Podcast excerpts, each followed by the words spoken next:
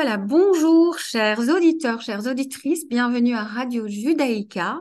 Vous êtes dans l'émission Coach Ella, qui est une émission de développement personnel qui aborde aussi bien le coaching que d'autres approches, car ma volonté, chers auditeurs, auditrices, c'est de pouvoir vous donner la possibilité d'entendre quelles sont les différentes approches possibles pour euh, voilà travailler son bien-être, son équilibre, euh, évoluer, qu'il s'agisse de projets professionnels, de relations personnelles, euh, de projets privés, de, vouloir être plus au clair avec soi-même dans la vie pour pour mieux y être épanoui, travailler son alignement. Voilà tout ça. Enfin voilà maintenant, je ne vais pas vendre ce que c'est que le bien-être et le développement personnel. Alors je suis Nathalie Fabreau, coach en entreprise et coach de vie. Et euh, ma mission à moi dans cette émission, c'est de voilà de vous donner cet espace pour que vous puissiez entendre soit euh, voilà des, interviews d'experts dans différentes approches, ou pour qu'une thématique puisse être euh, juste approfondie voilà dans la séquence de prévention du burn-out que j'anime ou autre. Et je voulais aussi dire, chers auditeurs auditrices, si vous connaissez des personnes qui ont une expertise dans le développement personnel, qu'elles peuvent me contacter et si elles veulent le partager à l'antenne, elles peuvent me contacter à nathalie.fabro@skynet.be, donc N-A-T-H-A-L-I-E, F-A-2-B-R-O, skynet.be. Et je serais ravie de pouvoir échanger avec elles pour voir comment on pourrait amener ce partage à l'antenne. Alors aujourd'hui, est une émission qui est la suite d'une émission précédente que j'ai trouvée vraiment passionnante, qui s'est terminée sur un magnifique suspense. J'ai le plaisir d'interviewer une fois de plus Monsieur Gerbinet, qui est président de l'Institut de l'inverse et qui a une approche euh, d'accompagnement en thérapie qui est vraiment fondée sur une volonté de pouvoir comprendre les stratégies que quelqu'un met en place quand il y a une situation qui est considérée comme problématique, quelles sont les stratégies qui amènent à quelle solution et à quel dysfonctionnement. Et son approche est une approche où il propose un revirement de 180 degrés dans la stratégie. Je n'en dis pas plus. J'aimerais, Monsieur Gerbinet, que vous puissiez vous expliciter ça avec voilà votre expertise et surtout que vous puissiez terminer l'analyse de la situation que vous aviez introduite dans l'émission précédente. Donc voilà, je vous passe la main. Merci Nathalie. Euh, alors bah, peut-être qu'il serait souhaitable de résumer très rapidement la situation euh, là où on l'avait laissé avant de raconter la suite de, de l'histoire. Donc il s'agissait d'une dame, euh, appelons-la Aline, c'est bien sûr un prénom d'emprunt, qui vivait ce qu'elle appelait un phénomène inexplicable d'agressivité verbale qui, euh, disait-elle, sortait de manière incontrôlée. Le mot incontrôlé, d'ailleurs, euh, étant assez intéressant puisque je me rendrai compte lors, de la, lors des entretiens que euh, précisément les tentatives de solution inadéquates de cette femme, vous parliez de stratégie inadéquate euh, était justement de l'ordre du contrôle, en fait, de l'autocontrôle notamment. L'autocontrôle qui est généralement connoté tellement positivement dans notre modèle culturel, mais qui, d'un point de vue psychologique, est quelquefois source de bien des souffrances. Mais je m'égare déjà un peu, revenons à la situation. la passion de l'accompagnement.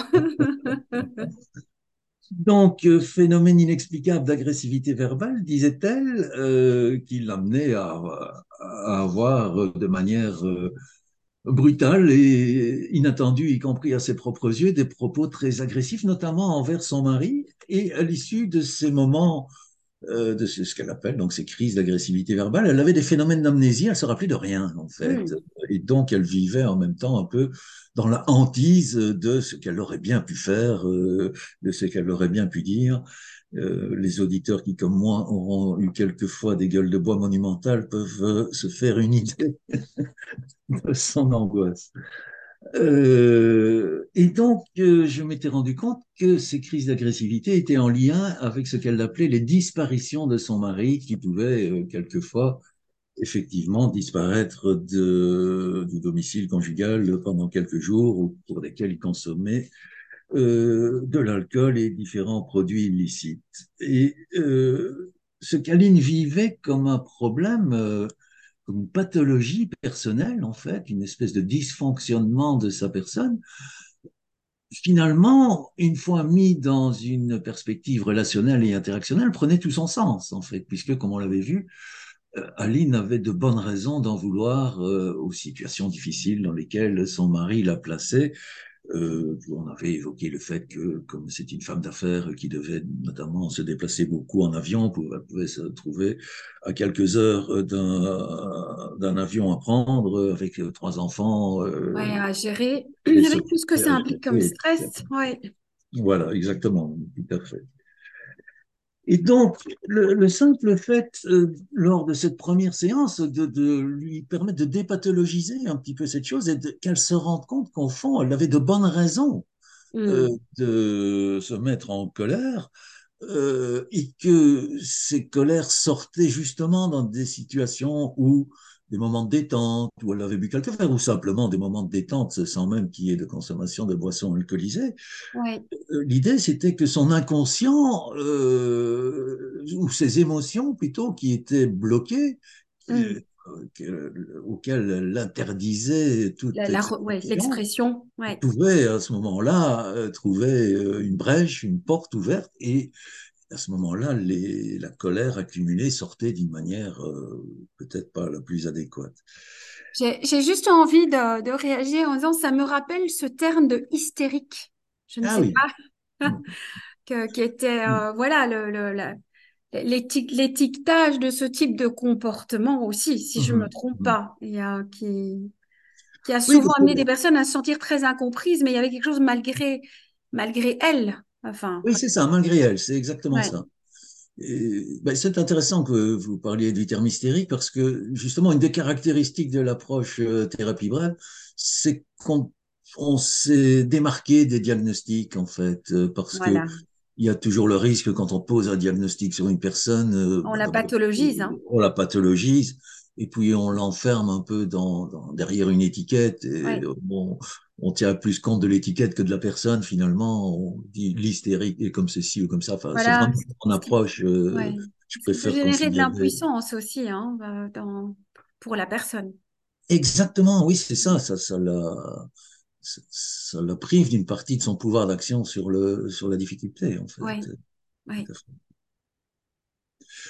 Donc, si on en revient à, cette dame, alors, ben, lors de cette première séance, euh, voilà, j'ai finalement, par ce qu'on appelle en termes, dans le jargon technique, des, recadrages, etc., elle, commence à faire alors le lien entre ces, ces, ces phénomènes inexplicables deviennent explicables, en fait. Euh, et euh, il y a quelque chose d'apaisant aussi à comprendre le sens de, de, de ce qui nous arrive, et donc, commence déjà à produire un premier effet, je dirais, thérapeutique euh, intéressant. Et ce que je cherche alors, euh, comme on l'avait vu lors de la première émission, ce sont les tentatives de solutions inadéquates de cette femme. Oui. Tentatives de solutions qui relèvent du bon sens même, en fait, comme très souvent. Euh, C'est-à-dire qu'elle essaye d'en parler avec son mari, euh, elle m'explique qu'il est difficile d'en parler dans les moments de calme, que mm. c'est souvent quand il rentre après plusieurs jours dévoré par la culpabilité qu'il accepte de, de, parler de, de, ça. Et souvent, euh, son, son discours euh, est de prier son mari de faire attention à sa santé. Elle lui explique à quel point il se met en danger. Euh, il est en, en surpoids, il fume beaucoup. Évidemment, la consommation d'alcool et de produits n'arrange rien. Lorsqu'il est en pleine disparition, elle lui envoie des tas de SMS pour lui dire mais on a besoin de toi, tu me mets dans une situation difficile, quand est-ce que tu rentres Ah là là. Et donc je me rends compte que ce qu'on appelle dans le jargon de la thérapie brève le thème de ces tentatives de solution, c'est-à-dire finalement le message implicite qui est commun à ces différentes tentatives de solution, c'est quelque chose comme arrête de faire ces disparitions en fait. Mm-hmm et que plus elle envoie ce message-là, même s'il est le bon sens même, et que c'est effectivement ce qui serait souhaitable, force est de constater que ça, non seulement ça ne marche pas, mais ça, renforce, ça... renforce le mécanisme, j'imagine. Vous m'ôtez les mots de la bouche, c'est exactement. C'était pas volontaire. ah non, non, non, mais ça, c'est agréable, ça montre qu'on comprend. ça, ça renforce effectivement le problème. Et Hmm. donc, l'idée, ce serait de, d'amener Aline alors à envoyer un message qui serait exactement l'inverse, le, le fameux virage à 180 degrés que, que vous évoquiez, à savoir, ben, finalement, tu peux faire tes disparitions, en fait. Et c'est là toute la difficulté de ce, cette thérapie, c'est finalement de faire comprendre à une personne qu'il est peut-être intéressant qu'elle envoie un message inverse à celui qui lui semble le plus logique et le plus, le, le, le, le plus indiqué, en fait. D'accord. Donc c'est c'est l'inverse. C'est ça, effectivement. D'où le nom de, de mon institut. Oui, Et c'est là aussi, je trouve que l'approche a un côté responsabilisant, en fait, parce que finalement, l'idée, c'était qu'elle dise à son mari, écoute, parce qu'elle ne peut pas juste lui dire euh, continue à disparaître comme ça d'une manière euh, aussi sèche que ça, ça, ça tomberait complètement en place, ça n'aurait guère de sens. oui, Mais elle pourrait, elle peut, c'est d'ailleurs dans ce sens-là qu'elle est allée, lui dire écoute, j'ai bien réfléchi, euh, de toute façon, si tu as besoin, si tu fais ces disparitions, c'est sans doute que tu en as besoin, et donc euh, ça doit correspondre à euh, une fonction chez toi, je ne sais pas très bien laquelle c'est, mais puisque tu as besoin de faire ça, bah écoute, il n'y a pas de problème tu peux continuer à le faire, ne t'inquiète pas, moi je vais gérer. Waouh. voilà. Waouh. C'est vraiment c'est enlever la pression à l'autre pour qu'il puisse euh, quelque part regarder vraiment regarder librement cette réalité euh, Mhm. sans poids. Enfin, c'est ce qui me vient très très très spontanément. Enfin, ce que vous dites me parle. Enfin, moi je fais je fais plein de liens avec des situations que je vis. euh, dans, dans ma vie privée et où euh, bah, typiquement on a, on a tendance en effet à plus taper sur le clou Mhm. et au lieu, à au lieu de, de prendre du recul et à se dire mais, mais est-ce qu'il faut que ce soit comme ça et, et si on ouvrait les perspectives, ce qui permettrait à l'autre de, de, de ne pas se sentir euh, em- emprisonné et, et dans cette charge mentale et émotionnelle des, voilà, de conséquences que la personne ne veut peut-être pas générer en plus. Mais Tout à fait. Moi, je, je, je pense qu'il y avait. C'est ça aussi qui est intéressant, c'est de se rendre compte qu'il n'y a pas nécessairement de mauvaises intentions chez la personne, en fait. Je pense que cet homme faisait ce qu'il pouvait lui aussi et qu'il souffrait lui aussi de, de la situation. Et je pense que le, le fait de tenir un discours comme celui-là remet les responsabilités là où elles doivent être, finalement, mais ça rend de la liberté aussi. absolument. En fait, Bateson disait que la, la liberté et la responsabilité, ce sont deux notions qui vont de pair. On a Ouais, quelquefois une espèce de vision de la liberté comme euh, bah, c'est le droit de faire n'importe quoi, mais en fait, je pense pas.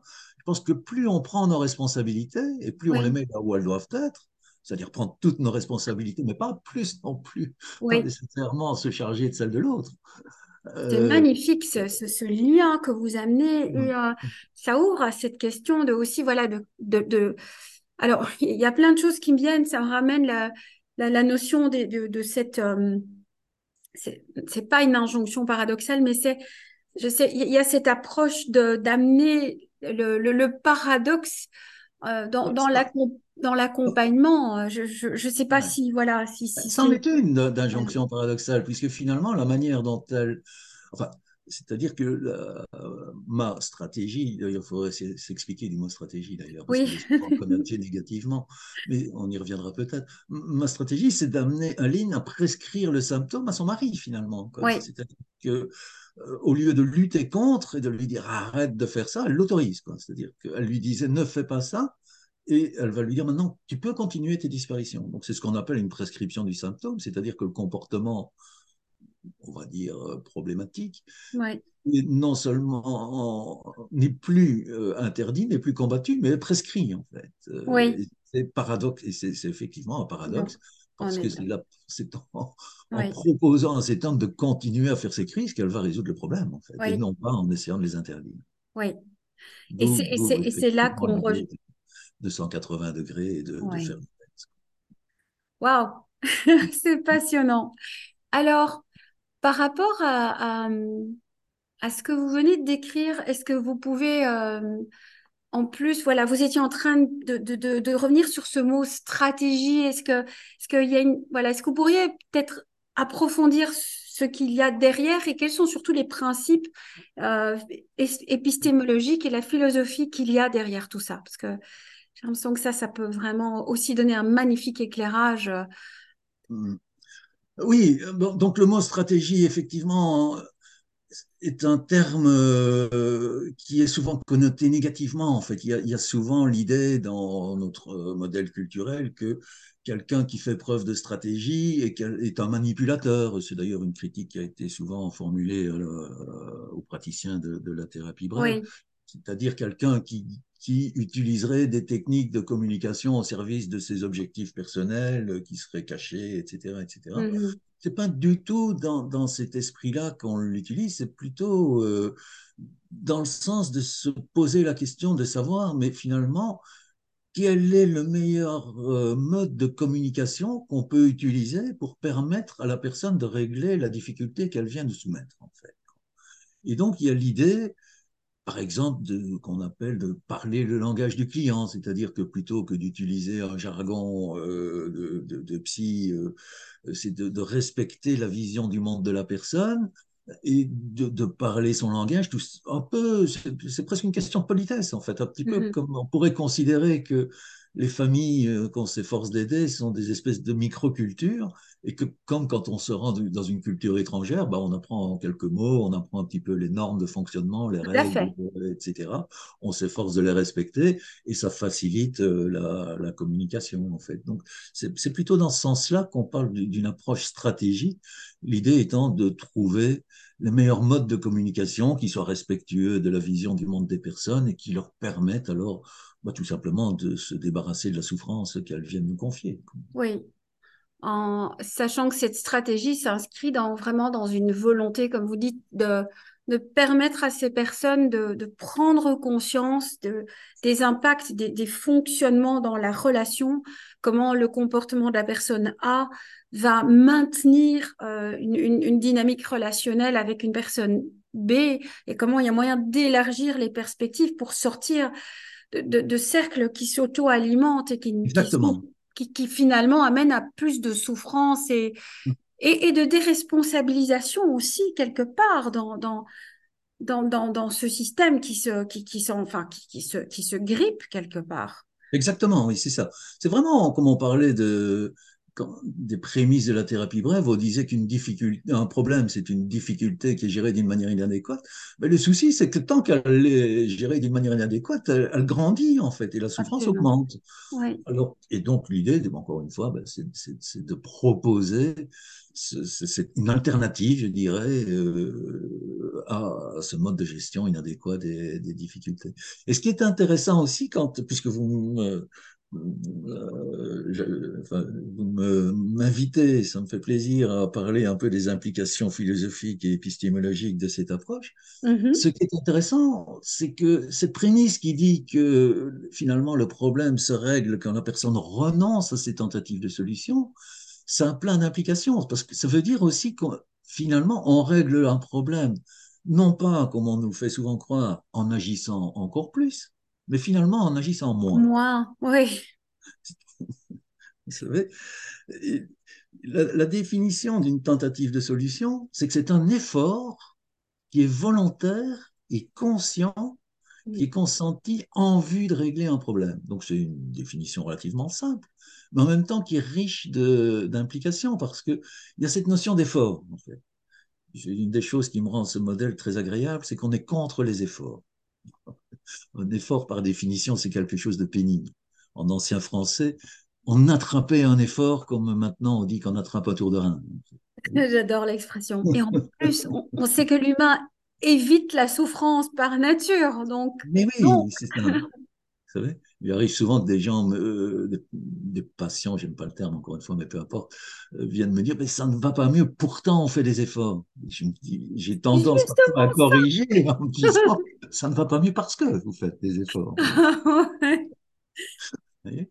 Donc, ce sont des efforts volontaires. Donc, il y a cette question aussi où on remet en question pas mal de valeurs dominantes dans notre modèle culturel, à mmh. savoir le recours à la volonté pour régler les problèmes. En fait cette attitude volontariste, cette attitude de forçage, en fait, généralement, elle est tout à fait contre-productive. C'est juste l'inverse du lâcher-prise, en fait. Absolument. Et, si je peux juste faire, une mini, euh, un mini parallélisme, en, c'est aussi dans, dans, en coaching, nous avons ce, ce enfin, ah, le coaching tient aussi quelque part une forme de, de paradoxe, mais qui n'en est peut-être pas tout à fait un, où les personnes viennent dans la volonté d'atteindre un objectif.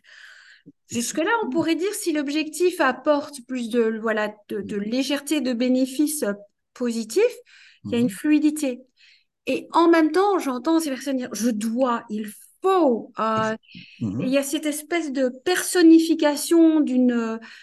c'est plus de la persévérance, c'est une forme de persistance, un entêtement, et qui, qui quelque part euh, est, est antiproductif et, et, enlève la motivation et l'énergie du mouvement.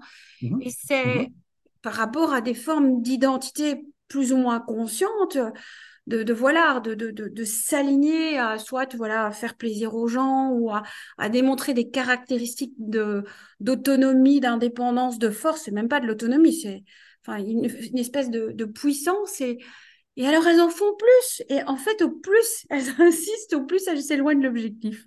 Exactement, mais ça, c'est génial ce que vous dites, parce que Bateson a écrit des très belles choses là-dessus et qui, qui m'ont, moi, beaucoup inspiré, en fait il a écrit quelque part cette phrase qui, qui, nous rapproche un petit peu de certaines euh, philosophies chinoises ou, ou même de certains mystiques chrétiens, pour rester dans notre culture, mm. en fait, où il, dit, il disait quelque part, parfois, pour atteindre le but, il faut pouvoir l'abandonner. Oui. Et parce qu'il nous dit, il a écrit des articles qui s'intitulent Effet du but conscient sur l'adaptation humaine. Et c'est vrai que particulièrement en Occident, on a beaucoup développé cette idée de il faut avoir des buts, il faut les poursuivre justement Absolument. avec une forme de volontarisme, avec des efforts, avec du forçage, etc. Mais ce qu'il nous dit aussi, c'est que quand on se focalise ainsi sur un objectif, le champ de la conscience se rétrécit en fait. On Oui. ne voit plus dans toutes les informations que l'environnement nous envoie en permanence, on n'attrape plus que celles qui nous paraissent utiles pour nous rapprocher du but. Absolument. Et on Oui, perd de vue les autres possibilités. exactement, Ouais. exactement.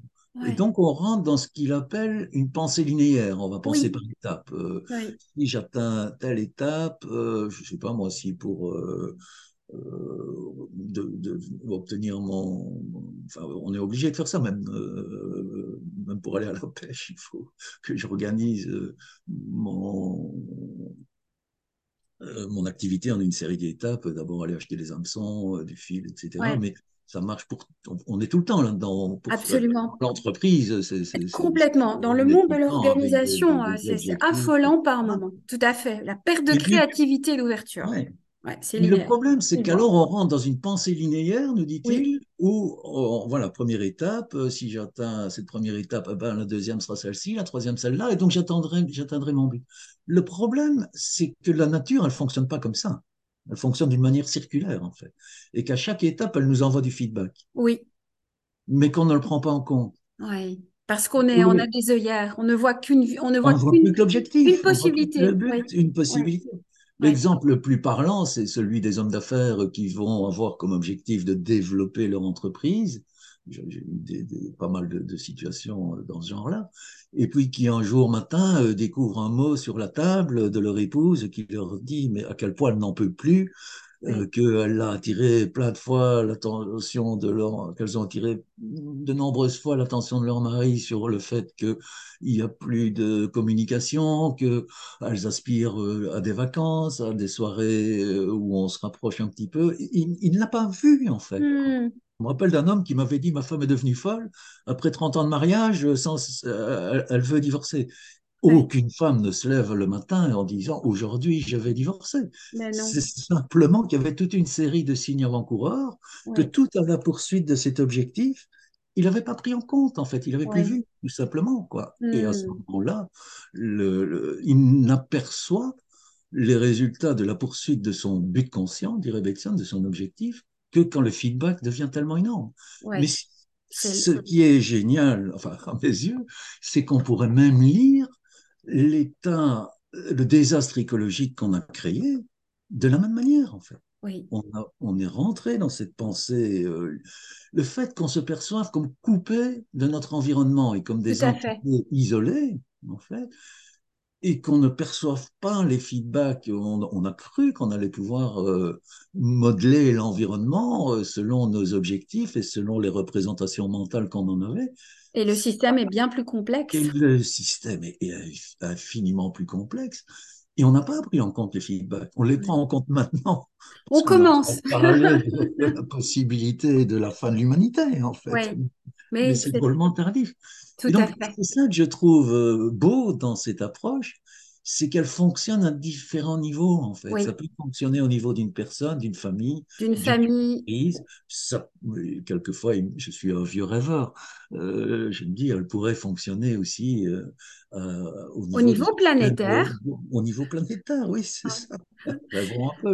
Alors, Monsieur Gerbinet, ce qui est juste époustouflant, c'est que nous arrivons déjà au début de la fin de cette émission. Ah et, et j'aime tellement la manière dont vous l'avez amené. Vous avez ouvert la perspective, vous avez parlé de la situation d'une personne pour ensuite montrer comment euh, finalement, ce qui se jouait était dans une dynamique relationnelle et que nous avons le pouvoir d'être euh, acteurs de, de changement quand nous, nous sommes dans des situations, problèmes, euh, mmh. si nous cherchons des solutions, que nous pouvons aborder en fait le, la, la, la, la, stratégie relationnelle dans, dans un tout autre angle, ce qui permet de, de, de sortir de, de souffrance et en partant tout à fait dans la direction opposée de celle qu'on aurait tendance à maintenir. Mhm. Et, j'entends que voilà, on est, ça s'applique aussi bien à des couples qu'à des familles, qu'à des organisations, qu'à des échelles même plus vastes, parce que nous sommes dans des systèmes qui auto-communiquent, où il y a du feedback. C'est ça. Et que ce feedback, quelque part, ouvre donc à plusieurs réponses possibles pour mhm. répondre à, à, à une situation, voilà, euh, problème, euh, problème, impact, solution. Mhm. Alors voilà, nous avons enregistré une deuxième émission. Moi, je sens que je vais vous inviter pour une troisième un peu plus tard cette année. Il y a, y a tellement à dire. Moi, j'aimerais que nos auditeurs, auditrices puissent aussi savoir comment vous contacter euh, suite à cette émission, car je suis sûre qu'il y a des personnes qui auront fait des liens avec leur vie ou peut-être avec des proches. Voilà, comment, comment peut-on vous contacter? Ah, bah D'abord, je vous remercie parce que vous avez vraiment euh, très joliment résumé ma, ma pensée et ce que j'ai essayé de. Je ne sais pas si c'était juste, hein, donc corrigez. Moi, je, Non, si ça ne l'était pas, je n'aurais pas pu m'empêcher d'intervenir. Merci à vous. Merci. donc, je vous remercie. C'était très clair et c'était une belle synthèse. Et alors, pour me contacter, ben, le plus simple, il y a un site, euh, le, le, site de l'Institut de l'Inverse. Donc, il suffit d'aller, de taper dans un moteur de recherche institut petit-inverse.com. Là, vous arrivez sur le, site de, mon institut. Si vous êtes intéressé par des formations ou si vous souhaitiez une consultation, il y a, j'ai un calendrier en ligne, donc il suffit à ce moment-là de, voilà, il y, a, il y a différents onglets, euh, prendre rendez-vous, notamment les formations, les actualités, etc. Donc, institut petit-inverse.com. D'accord, merci, merci et merci de donner aussi cette précision sur le fait qu'il y a la possibilité de se former et à la mmh possibilité voilà, de venir en consultation, sachant que enfin, se former est aussi une manière de pouvoir justement c'est un chemin de développement personnel aussi de se former. C'est un processus de changement aussi. C'est ça, exactement. Donc les, les, deux, voilà, moi je joue vraiment aux deux. Monsieur Gerbinet, merci infiniment d'être venu pour ces deux interviews et voilà, je, je, je garde espoir qu'il y, y, aura une suite à cela. Et euh, voilà. C'est moi qui vous remercie. C'était un plaisir en tout ah cas. Ben, merci, merci à vous, chers auditeurs auditrices. Vous êtes sur Radio Judaïka dans l'émission Coachella, une émission qui est diffusée les mercredis à 10h, rediffusée jeudi à 15h30 et toute notre librairie d'émissions est disponible sur Spotify. Il suffit de taper Coachella. Portez-vous bien. Merci en tout cas, Monsieur Gervinet. À bientôt. Merci à vous. Au revoir.